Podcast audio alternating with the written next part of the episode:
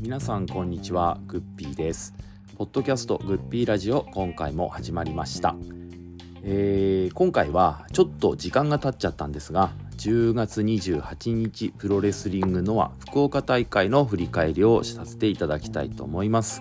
今回の出場者もおゆたさんこごさんのお二人です、えー猪木のお映画の感想会からちょっと日が経ってしまったんですがえーそれからいろいろおプロレス界はあったんですけどちょっとこの振り返りの回、えー収録の日程があーなかなか取れなくて、えー時間が経ってからの配信となりましたことをお詫びいたします。すいません、えーここから3話続けて、えー全日本プロレスの話題と、おえ配信しますのでぜひお楽しみいただきたいと思いますそれではどうぞ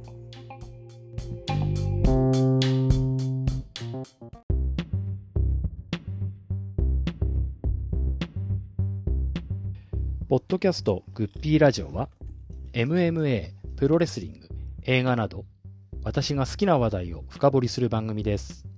MMA の話題は GFC グッピーファイティングチャンピオンシップ。プロレスリングの話題は GPW グッピープロレスリング。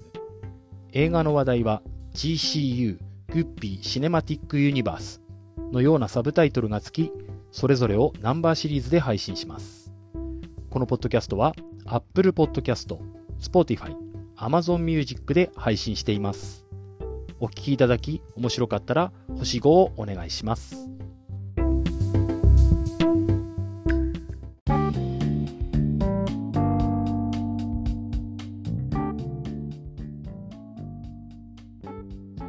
はい、えーポッドキャストグッピーラジオ、今回はあ先日10月28日、福岡県の福岡国際センターで行われたあノアのアベマプレゼンツデモリッションステージ2023 in 福岡の振り返りやあ最近ノア周辺がいろいろと賑わっておりますので、まずはこちらのお話をいきたいと思いますが、本日の出場者はあーゆたさん、ごごさんのお二人です。では、お二人よろしくお願いいたします。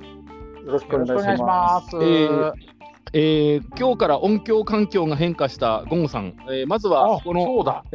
前回からしばらくその、えー前回猪木の映画の振り返りだったんですけどあ、だいぶ飽きましたね、ええそう考えるとねプロレスの感想会は久しぶりだったのでまずこの間たまりにたまってたであろうゴンゴさんまあ言いたいだけ言ってくださいまず最初、オープニングボルテえーうん声はっきりクリアクリアボイスでそうそう、オープニングボルチンなんですよ、ね。はいはいはい、オープニングボルチン意味がわかんない。あまあ、ザックとボルチンもこのね、前回の収録の間にありましたしね。見た、見た、見ました。うん、俺、あ初めて動いてる、ちゃんとボルチの試合、ちゃんと見た気がする。岩田さん、どうでした？あの試合をご覧になって。あ、よかったですよ。うん、なんかあの、ザックがちゃんと手を焼いてる感が出てて、はいはいはいはいすごく良かった。いい試合だった。ザックってすごい、すごい選手なんだなって僕思いましたね。なんか、こんなに上手なんだって。そう、上手だなと思ったし、うん。あの、なんかあの、ボルチンから感じる、あの、なんつうかな、あの、猪木に連れ去られる前の藤田感みたいな、なんか、まだ、まだ、なんていうんですか、荒削りでこう、ええ。まだ尖ってるままみたいな。尖尖ってるっていうか、まあ、まだなんかプロレスを頑張ろうっていう感じのする頃の。お前はそっちじゃなくてこ、もっとこうしろみたいに変な色つけられてない状態。です。そうそうそうそう。ええ。猪木にさらわれる前の藤田ってあ感じ。あでもなんか言いたいことは分かるような気がしますけど、はい。まあよかったですよ13分何秒だかで、えっとね、腕試技、なんだっけ、ゴンさん、あれ、なんだ腕し腕しだったかなったかな、もう、腕決,、ま、決めたんでしたっけか。あの試合は面白かったんですけど、はいはい。うん。あの後が問題でね、あとって試合後の話？試合後日ですね。ああ、別の日の試合ってこと？はい。なんかありましたっけ、はい。いや、あれを見て、もうボルチンの強さはやっぱ分かったと思うんですよね、皆さはい。うんうんん。でここ1週間、誰と戦ったと思います？おお、そこら辺わわ見て追ってないんで分かんないです。ペ ンザはい。ン、マカベ、はい。おうホンマ、はい。これを1週間ずっとあの中島君、オスカー・ロイベ、うん、ボルチンでやってたんですよ。もうなええ日本シリーズのピッチャーのローテーションみたいに規則正しく同じあれなんですよね。ロローテーションでやるんですね。ええはい予想ができちゃうわけですね。はいはいはいそうそうはい。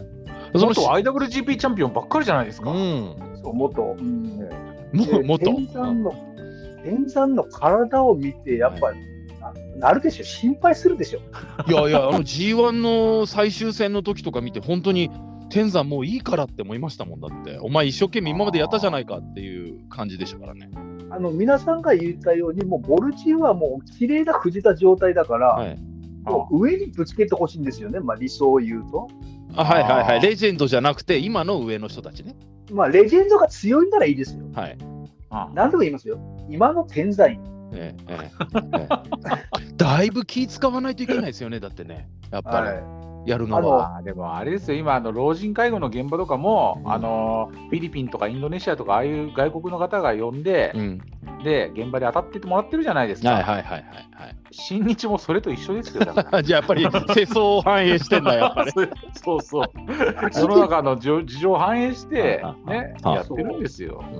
あので、はい。使うでと、はい。あの中島君は分かるんですよ。あの一応あの、なんですか、真壁本間と戦って勝って、一応そのワールドタックリーグに出るっていう目標があるんですはいはいおうおうおう。はいはい。はい。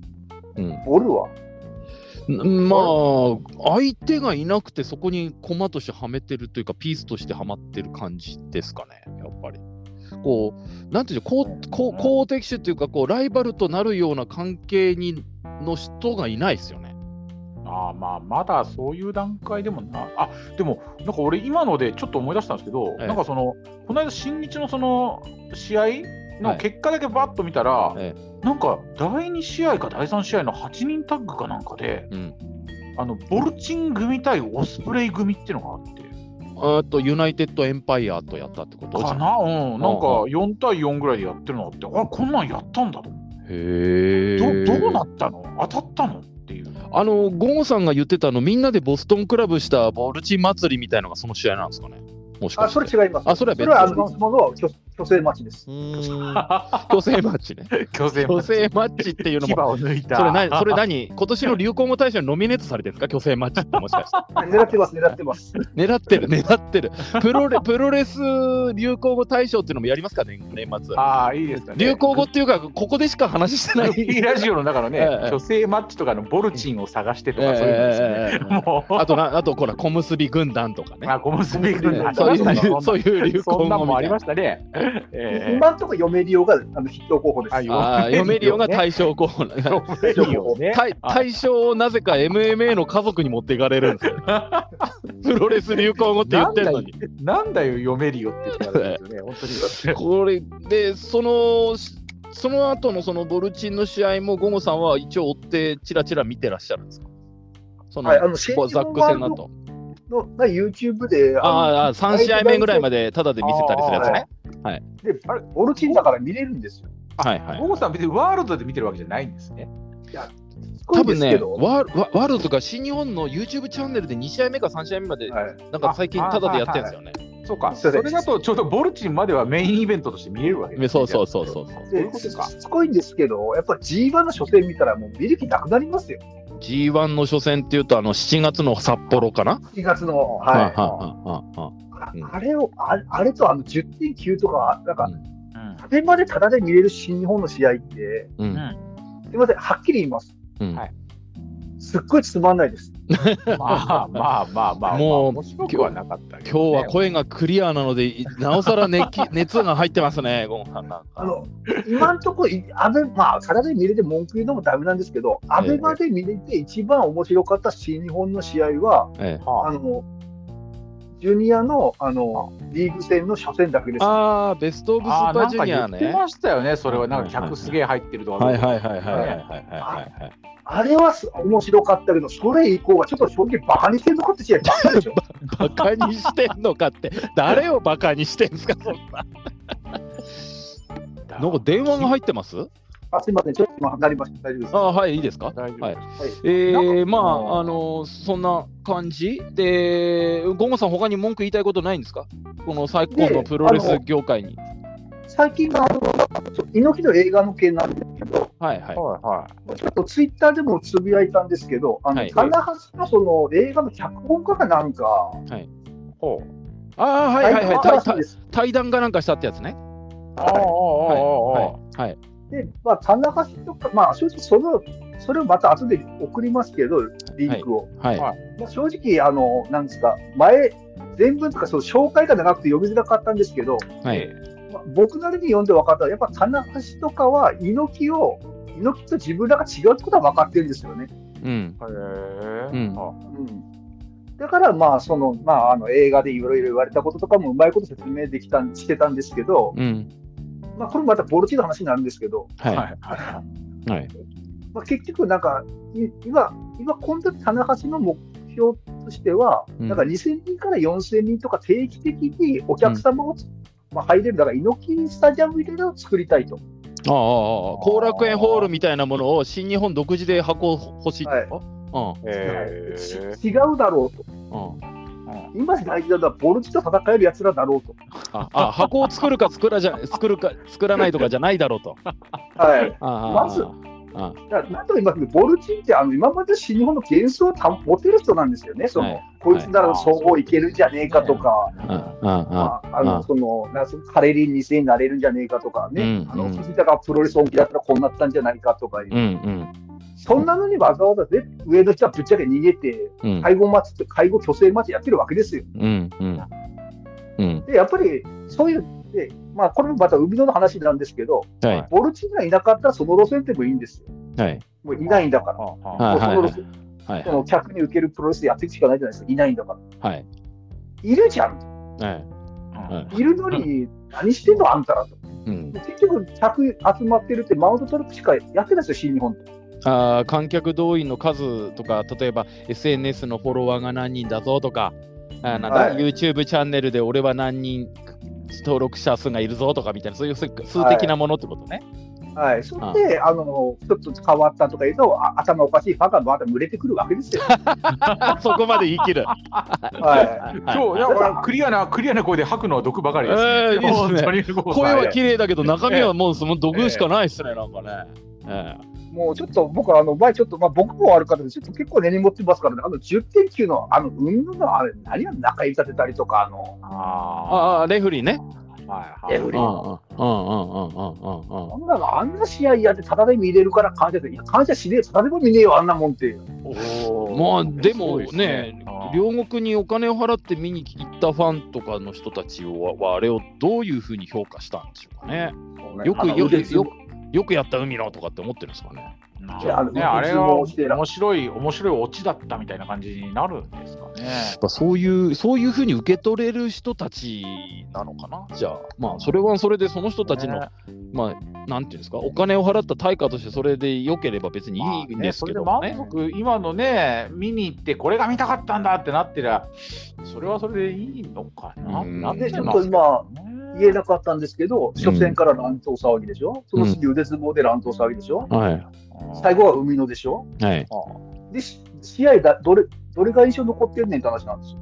ああ、あの試合のあれは良かったとかっていうのは、確かにあ,、あんまりあれかな、まあなんか、うんと、イービルかなんかが、なんか両国から逃げようとしたら、それを追っかけてって、あのー百まま末席じゃねえや、あそこのひな壇段登ってって、あのジャジャストファイズファイブガイズのメンバーが追っかけてって、なんか外から連れ返してきたりとかなんかしてましたよね。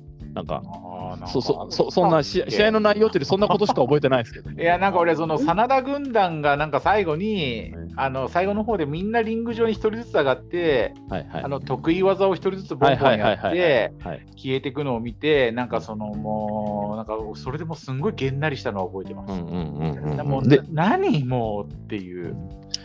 もうね、プリキュアの方が良かったあそうだから。娘と行ったね、プリキュアオールスターズの映画は、俺、プリキュア今まで全然知らないのに、なんかそのオールスターでやっぱどんどん出てくるわけですよ、過去のプリキュアが出てきて、はいなんかそのプリキュアってあれなんですね、あの、なんか光線技とかじゃないんですよね。普通に、普通に殴ったり蹴ったりして戦うんですよ。じゃあ、じゃあウルトラマンより仮面ライダー寄りなんですかね。みたいな感じ。だからあんな俺なんかねなんかよくはねステッキでなんかバーって光を出して戦ったりとかそんなのするのかなと思ったらうん。みんな普通になんかハイキックとか打つんですよね。結構あは、意外とハードヒットなんですね。ハードヒット。みんな女の子なのに普通になんかすっごい勢いでスーパーマンマッチ打ったりとかハイキック打ったりとかそれを受け止められて逆に吹っ飛ばされたりとかなんかハードヒットだなこれどういう、どういうの？も、でもうちの娘も楽しそうには見てるけどっていう。へでもなんかね、そのよくわかんないけど、過去作の人たちとかがいっぱい出てきて、順番にやられて、なんかでも、いや、立ち上がって、それでもみたいなのをちょっと見たら、なんか、あうんちょっと感動した。あこれ、なんか、真田軍団より。そうそうプリキュア軍団の方が上なんだよおーなんか頑張ってんな、みたいな。いや、すごい。す知ごいなってます？あれ、入り口でなんかね、ちっちゃいね、ま、うんなんかライトくれるの。ライト？なんかね、あの、うんマジカルライなんなんミラクルライト？マジカルライトなんかね、要するにちっちゃい懐中電灯みたいなのくれるんですよ。はあは子供にだけ。あ。はお俺にはくれなかったけど。あ。そりゃそうでしょうね。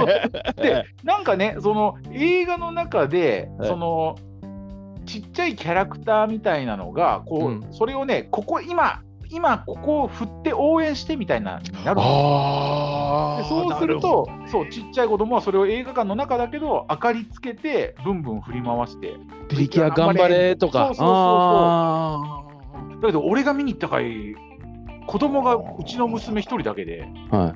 あとなんか俺と、後ろの方になんかおっさんとなんか姉ちゃんが一人ずつだったから、ええ娘振り出したけど、いいのかな、逆にって。ええ。いやいやいやいやいいんですよ、いいんですよ。逆に振らなかったら、その後ろの席から、お姉ちゃん振った方がいいよって言われたかもしれない。そうそう、だからなんかね、そのど特殊な文化があって、あこういう風なんだみたいなね。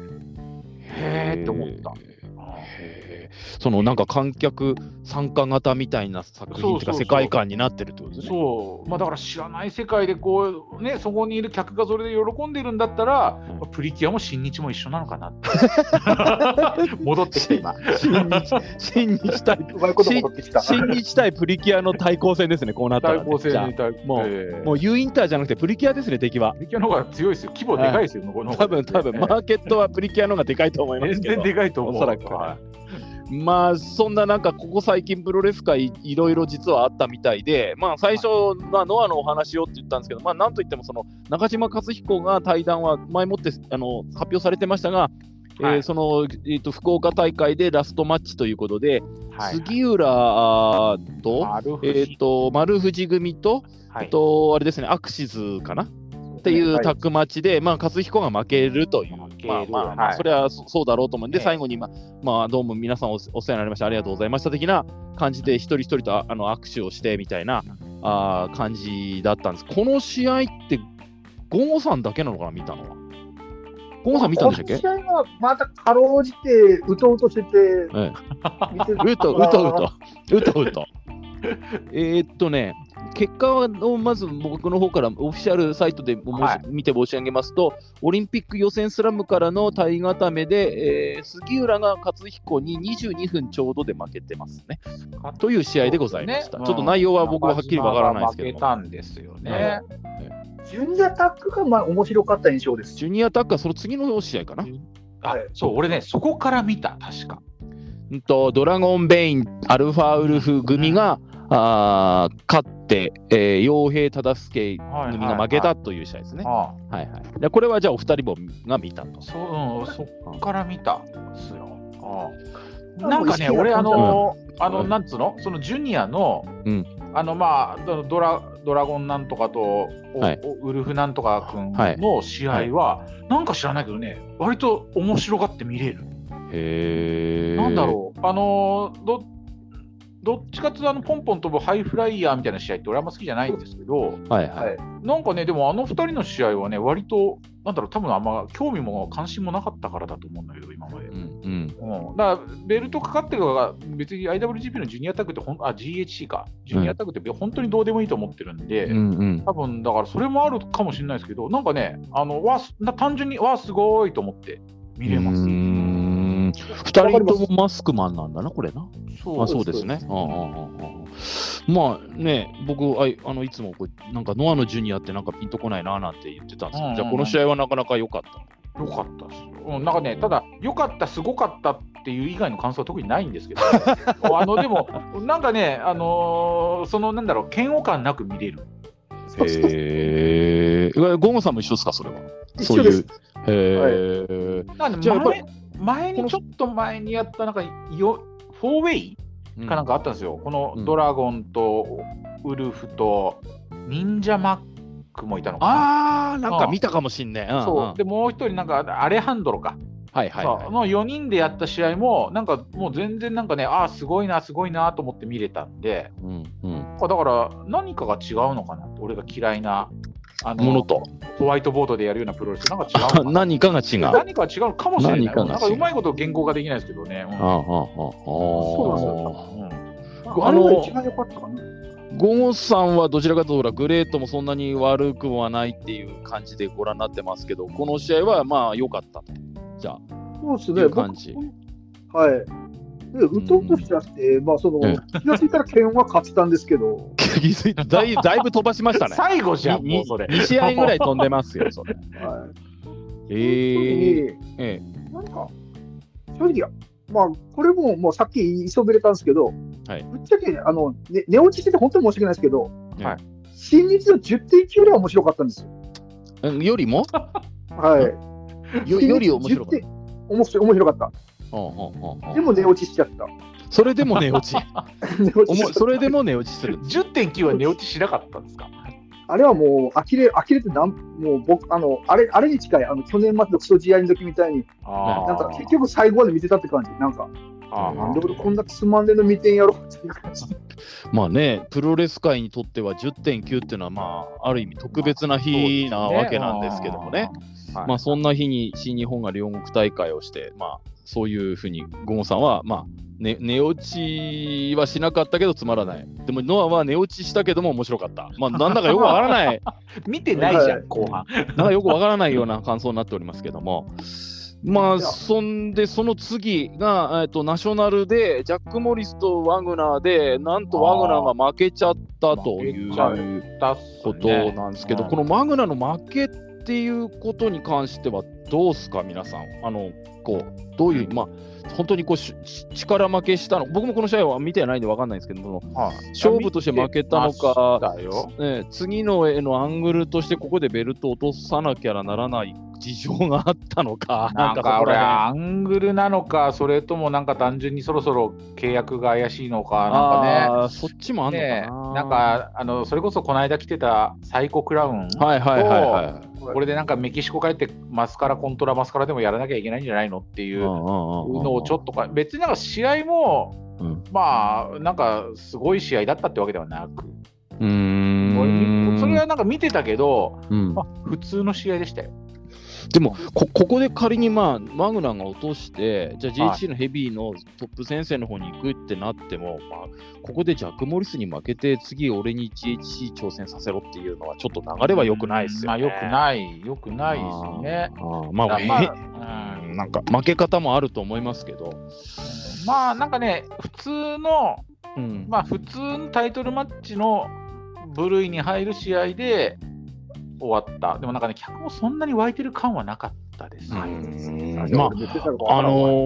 ーね、さっきこれ、まあ、どこのタイミングで言うべきかあれだったんですけど、この日、福岡国際センターという、まあ、日本でも屈指の大きな箱でのプロレスはいはいはい。工業でしたが、1300人というちょっとか、ん。残念な客入りで、えービッグマッチというかタイトルマッチを並べた割にはちょっと寂しい客入りになったようなんですけど、ね、あのノアは、あれだそうですね、武藤のラストマッチとか、えっ、と、はなんだ新日本の対抗戦割り新日本の工業なのか、あああいう、横割りとかね。はいあの元旦武道館かと武かあのはい。2つを除くとですね、はい。まあ、そんなにでかい箱であんまり実はやってなくて、ええ。で、年間のあの観客動員数をこう他の団体と比較すると、うんえー、とあの武藤ラストマッチとか元旦の武道館を除くとですね、実は全日本の方が入ってるんですってね。あえなんか俺もそれ、ツイッターかなんかで見た気がする。実は入ってるそうですう。んなんか、まあ、新日本はやっぱりダントツらしいんですけども、はいはいすいません。怒られるかもしれないけど言っていいですか？はいはい。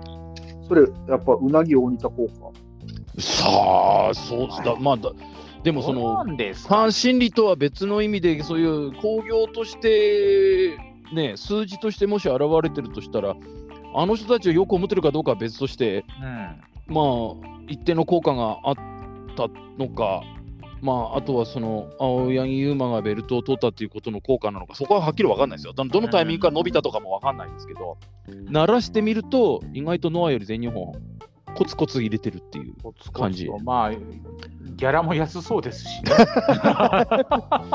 なんかそういう結果だったらし い。まあまあね、うん、そうですよね。まあ、だからワグナーが、まあ、ジャック・モリスってこの人ね、ちょっと変わった経歴で、はい、もともとサッカー選手なんですよ。あ、なんかプロだったんですね。はいはい、ちょっとどのぐらいのカテゴリーにいた選手なのか、ちょっとはっきりは分からないですけど、はいイギイギリス人のはずだったんじゃなかったの方の人まあのイメージがある。プレうんプレミアリーグの南部とかにいたのかどうかちょっと分かんないですけど、まあ、サッカー選手、フットボーラーだったっていうことだらしいんですけど、まあ、今回勝って、外国人レスラーのまあトップに立ったということなんですけど、ワグナーはこれからどうしていくのか、どうなっていくのかなんですけど、素晴らしい選手なので、うん。このままお別れはちょっともったいないっていうふうに思うんですけど、ね。うん、すごい選手なのは間違いないんだけど、うん。うんまあ、うまい、うまいんですよね。ワグナーなんか強さよりうまさの方が際立っちゃうから、うん。そういう意味じゃ若干使いづらい選手のような気は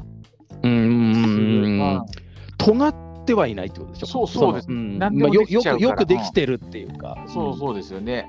うん。なんかね、若手がワグナーに跳ね返されても跳ね返されても向かっていくみたいな、そういうストーリーはなかなか難しいかな。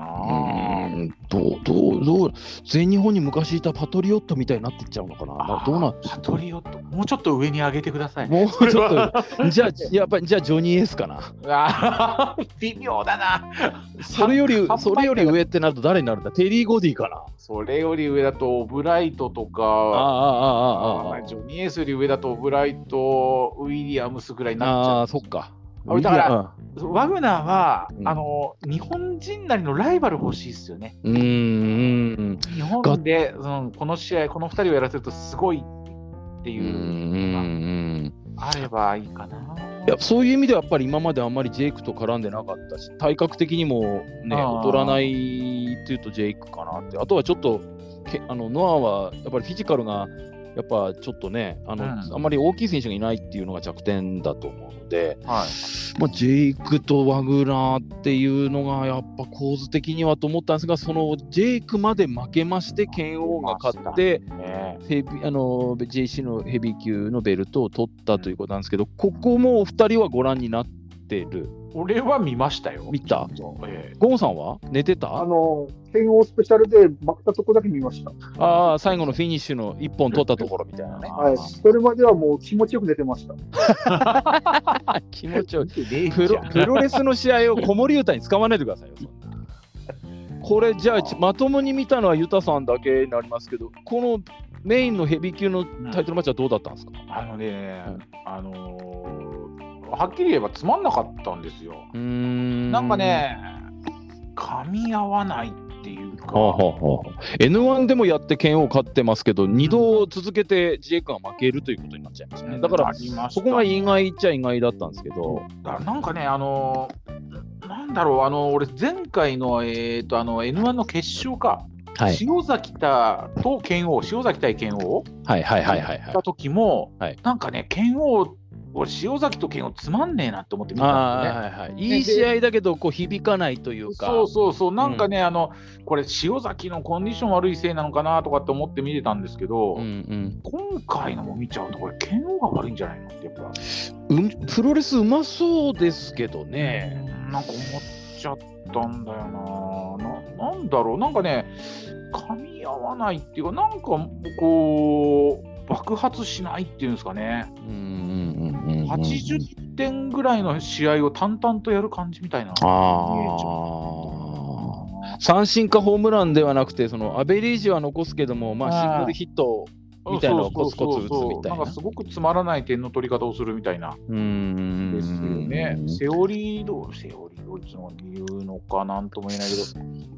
な、な、うん。なんか最後のラストシーン、ラストとフィニッシュも、その、何？クリックラフェイスロック、剣王スけペシャル。け剣王スペシャル、うん、そう俺、あれ、あれをやりながら、あの飯食った後で歯磨いてたんですよ。はいはい。で、なんかちらっとこうテレビを見て、なんかあれが決まって、あのあれで締め上げてるのを見て、うん。あまだまだこんなもんじゃ決まんねえだろうと思って、うん。あのうがいをして、うん。そしたら、カンカンカンカンみたいになって、え？ーみたいな、え？ーみたいな、そこで決まったんかいみたいな。そうそうそう。あ、あれで決まっちゃうの？みたいな、えの地で、うん、そうなんかジェイクの強さをあれだけ引っ張っといて、終わりこれでいいの？みたいな。これね、どうなんですかね、お二人ともどう思ってる、まあ、ジェイク・リー、あのこれでノアとの契約がっていう可能性が高いんですかね、これ。でもなんか、来年のうん、元旦、あ2日の、1月2日の有明アリーナのポスターかなんかは、乗ってるジェイク。まだ真ん中でしたよね。1月2日までとか、あの新日本も1.4がはいはい。あれですよね、契約の境目に確かなってるはずですけど、なんかジェイク、これでもしかしてうん。海外とかに行っちゃう？とか、かな。でもで、あれでも中島克彦はだから10月で終わり？うん、はいですね。う10ん。9月か。9月で、うん、と契約満了だったんですね。満了だったっつすいません。みんなうん、違うのかな？いいですか？あはいはい。ついでに聞きたいんですけど、はい、ジェイク新日行く意味あると思います？行かないでしょ、多分。ジェイク新日。行かないんじゃない？新日本じゃないんじゃない？行くとしても。なんかでも俺、ありなような気がちょっとしちゃう。1年1.4に突然内藤が真田勝ったところに現れてみたいな。去年の勝てば。ノアの元旦の同じような。勝てばグランドスラムですよ。あーいきなりグランドスラム。あうーんあんまり新日本っぽくないんじゃない？ぽくないっていうよりあなんかそういうの上がって戦ってる姿がイメージできない。ーなん。つうんだろう僕、そうですね、寝落ちしてるっては悪いんですけど、えあの、まあ、前も言ったけど、おえっ、と、何でしたっけ？清宮対ジェイクは正直、岡田ジェイクよりも上の試合したと思いました。えうんうんで、うん最まあ、正直寝ましたよ、最近のあれは。うん。はい。だんだんつまんなくなってきたんですね、ジェイクの試合って。ああその後にやってるタイトルマッチがね。はい。はい。まあ、丸藤とかを勝ちこまでは面白かったけど、なんか杉浦、塩崎あたりから、なんか、ん？ってなって、うん。うん。僕は正直、ノアとうん新日本の選手ってあんま差ないと思うんですよ、実力的には。うーん、まあ、まだ新日本の方が少し大きい大きいかなぐらいかな。お体格的に言うと、そそのぐらいかな。まあ、差はない、ない。まあ、まあ、まあ、まだ新日本の方が上かな。ああそのわざわざその行く、行って、まあ、その中田さんみたいにさグランドスラムだとか言って喜ぶぐらいしかメリットはないと思うんですよね、行くとしたらね。うん、うん、お米お米的にはほら、やっぱり負けてないじゃないですか、今、栽培でとか、多分。うん、うん。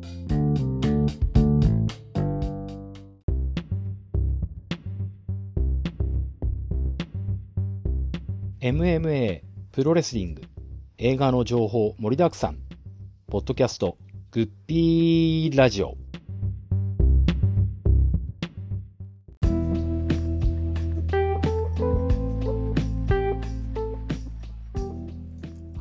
かがだったでしょうか？ポッドキャストグッピーラジオ。お今回は10月28日、いプロレスリングノア福岡大会の振り返りをメインに、えー、ノアあの周辺結構にぎわっておりますのでその辺の話をさせていただきました。とは言いながらも結構新日本の話もいろいろしていたんですけども、えーこちらあ今回、えー収録時間はあ1時間20分ぐらいだったんですがあ配信上はあ30分ぐらいということでほとんど使えないような話ばっかりだったまあいつもあの毒舌なんですけどもそれでも遠慮して結構あちこち落としてるんですがあその今回は3倍ぐらい実は喋っていたということぜひ裏話としてお伝えできればと思いましてこんなことを言っております、えー続けて、えー全日本プロレス最強タッグ中島克彦参戦などの話を次のエピソードで、えーお話しさせていただきますのでそちらの方も合わせてお楽しみいただきたいと思います。